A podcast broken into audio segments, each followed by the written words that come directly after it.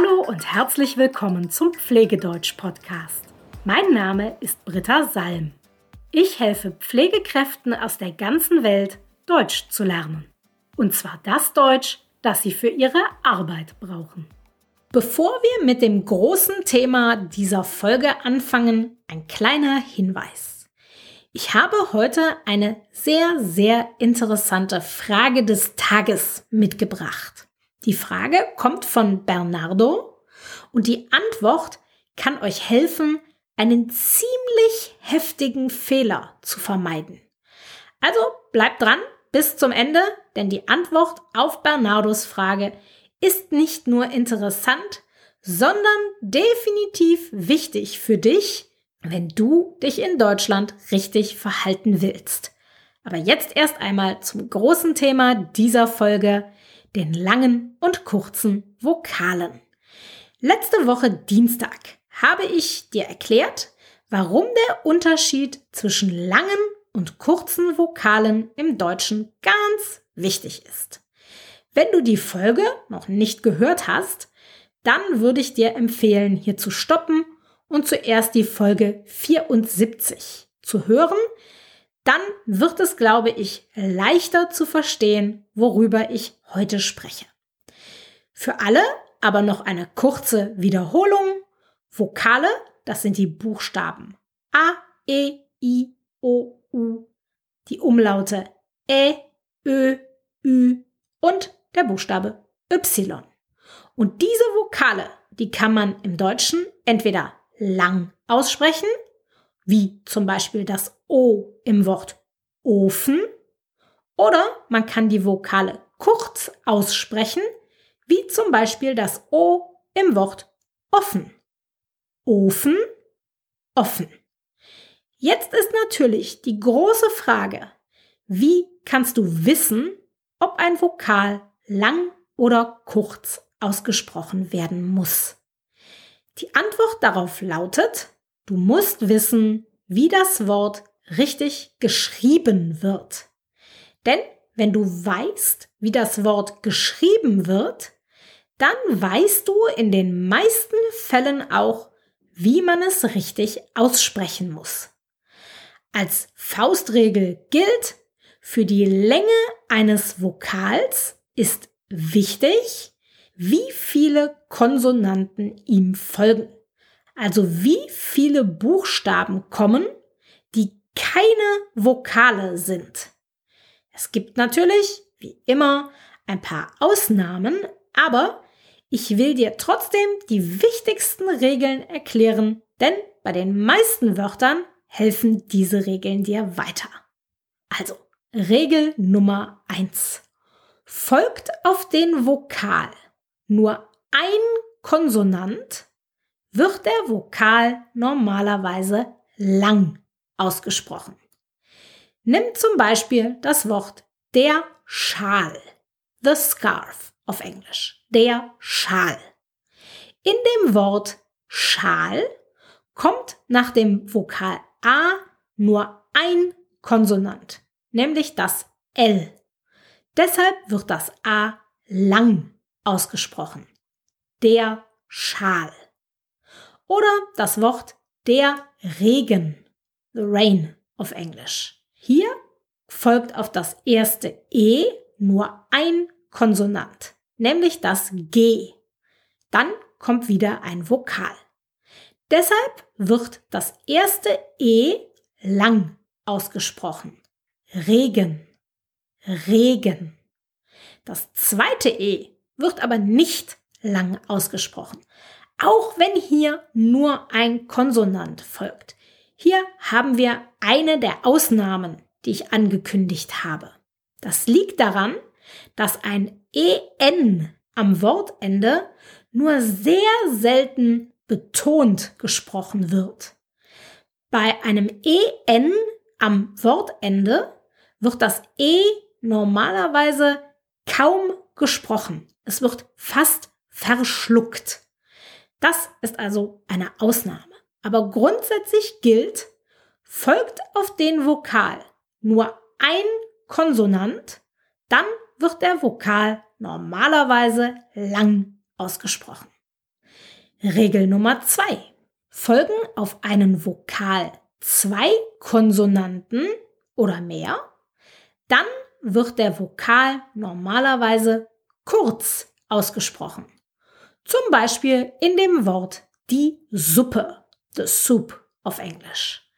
In dem Wort die Suppe folgen auf den Vokal U zwei Konsonanten, nämlich zwei P.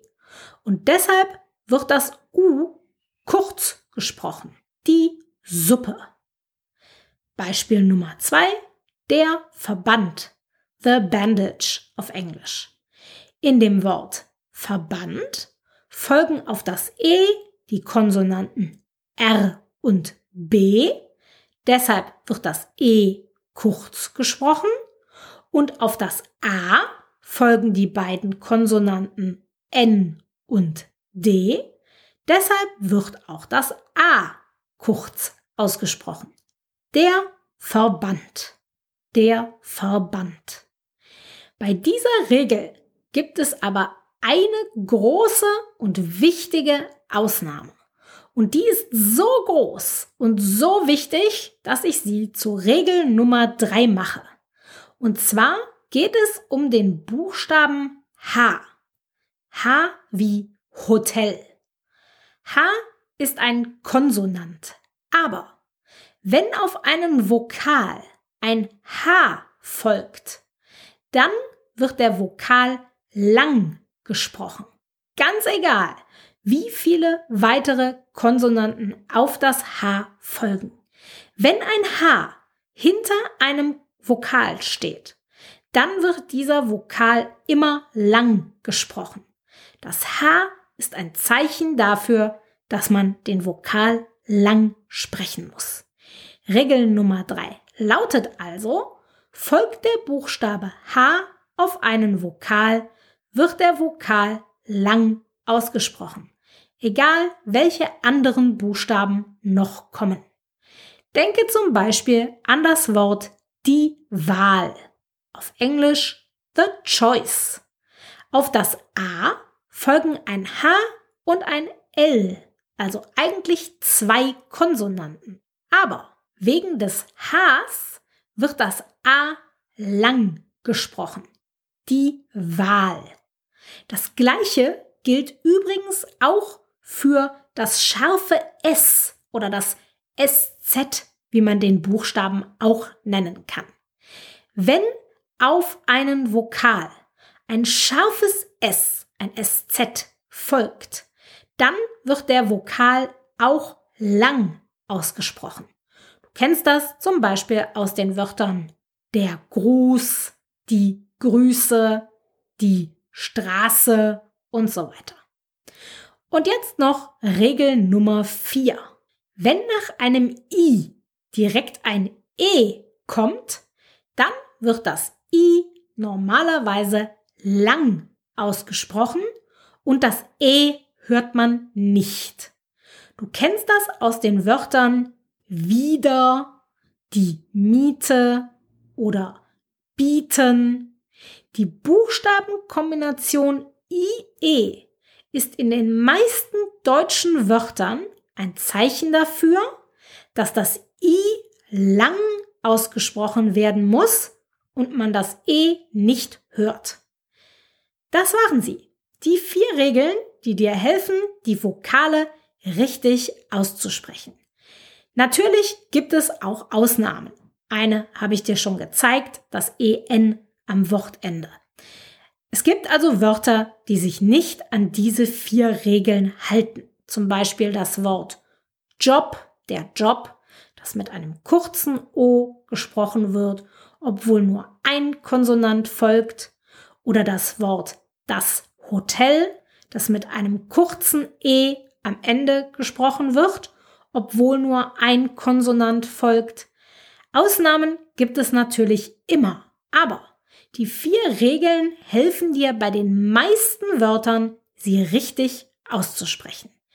Ich wiederhole die vier Regeln noch einmal kurz. Erstens, folgt auf den Vokal nur ein Konsonant, wird der Vokal normalerweise lang ausgesprochen. folgen auf einen Vokal zwei Konsonanten oder noch mehr, dann wird der Vokal normalerweise kurz ausgesprochen. Drittens, folgt der Buchstabe H auf einen Vokal, wird der Vokal normalerweise lang ausgesprochen, egal welche anderen Buchstaben noch kommen. Viertens, die Buchstabenkombination I-E wird normalerweise wie ein langes I ausgesprochen und das E hört man nicht. Natürlich habe ich dir diese Regeln auch noch einmal aufgeschrieben, damit du sie in Ruhe lesen kannst, inklusive der Beispiele. Wenn du das PDF dazu kostenlos downloaden möchtest, dann kannst du das auf meiner Homepage tun. Gehe einfach auf www.pflegedeutsch.com slash 76 den Link findest du natürlich auch in den Show Notes. Und jetzt zur Frage des Tages, die ich, wie gesagt, sehr, sehr wichtig finde. Bernardo hat mich gefragt, ist Euthanasie in Deutschland erlaubt? Und diese Frage ist viel komplizierter, als man auf den ersten Blick denken könnte. Denn diese Frage hat eine inhaltliche Ebene und eine sprachliche Ebene. Ich habe mich entschieden, die inhaltliche Ebene, also ob das erlaubt ist oder nicht, diese Ebene werde ich heute nicht besprechen. Stattdessen werde ich dazu am Donnerstag eine ganze Folge machen, also eine ganze Folge zu diesem Thema, weil das gar nicht so einfach zu erklären ist. Aber ich werde dir genau erklären, was erlaubt ist und was verboten ist.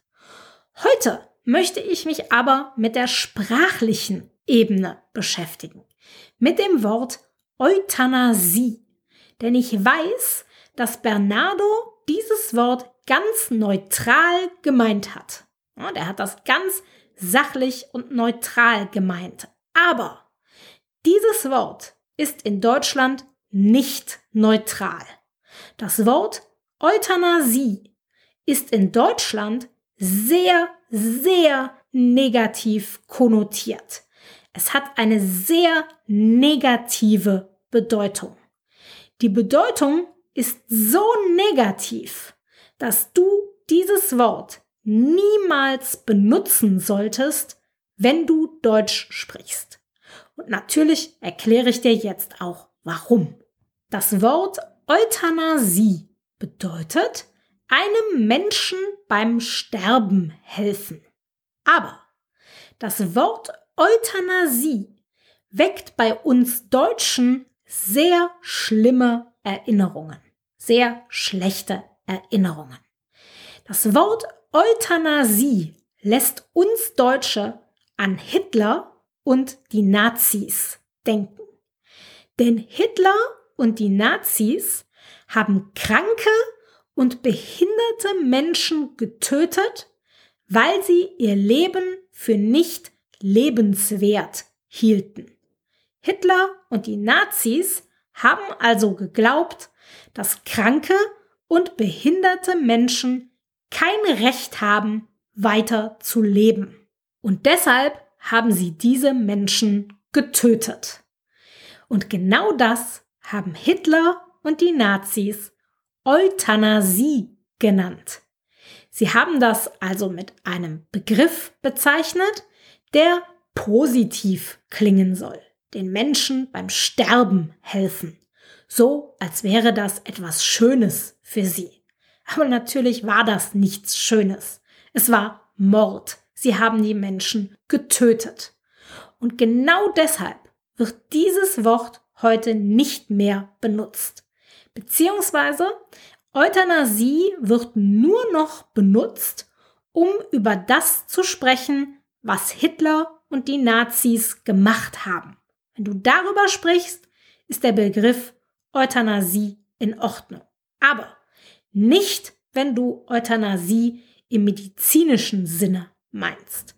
Dafür benutzen wir das Wort Euthanasie nicht mehr. Stattdessen haben wir ein anderes Wort dafür, und zwar das Wort Sterbehilfe. Die Sterbehilfe.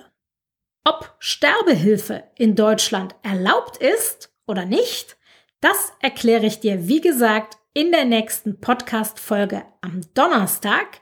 Aber mir ist ganz wichtig, dass du nicht mehr den Begriff Euthanasie benutzt. Das ist im Deutschen wirklich ganz wichtig. Sprich von Sterbehilfe, aber nicht von Euthanasie. Denn wenn du in Deutschland von Euthanasie sprichst, dann wirst du damit viele Menschen verärgern oder verletzen. Also merke dir, Euthanasie, das sagt man auf Deutsch nicht. Man sagt Sterbehilfe. Die Sterbehilfe. Vielen Dank, Bernardo, für diese Frage. Ich weiß, du hast das ganz neutral und überhaupt nicht so gemeint, wie man den Begriff Euthanasie in Deutschland benutzt. Und genau deshalb war diese Frage super, um euch zu erklären, warum es wichtig ist, das Wort Euthanasie in Deutschland nicht zu benutzen. Und wie gesagt, ich erkläre euch am Donnerstag, ob Sterbehilfe in Deutschland erlaubt ist oder nicht. Wenn du jetzt auch eine Frage hast, dann schreib mir gerne. Ich finde es ganz toll, dass die Fragen, die einer oder eine von euch stellt, euch allen helfen können. Schreib mir also gerne deine Frage an britta.pflegedeutsch.com. Bis bald!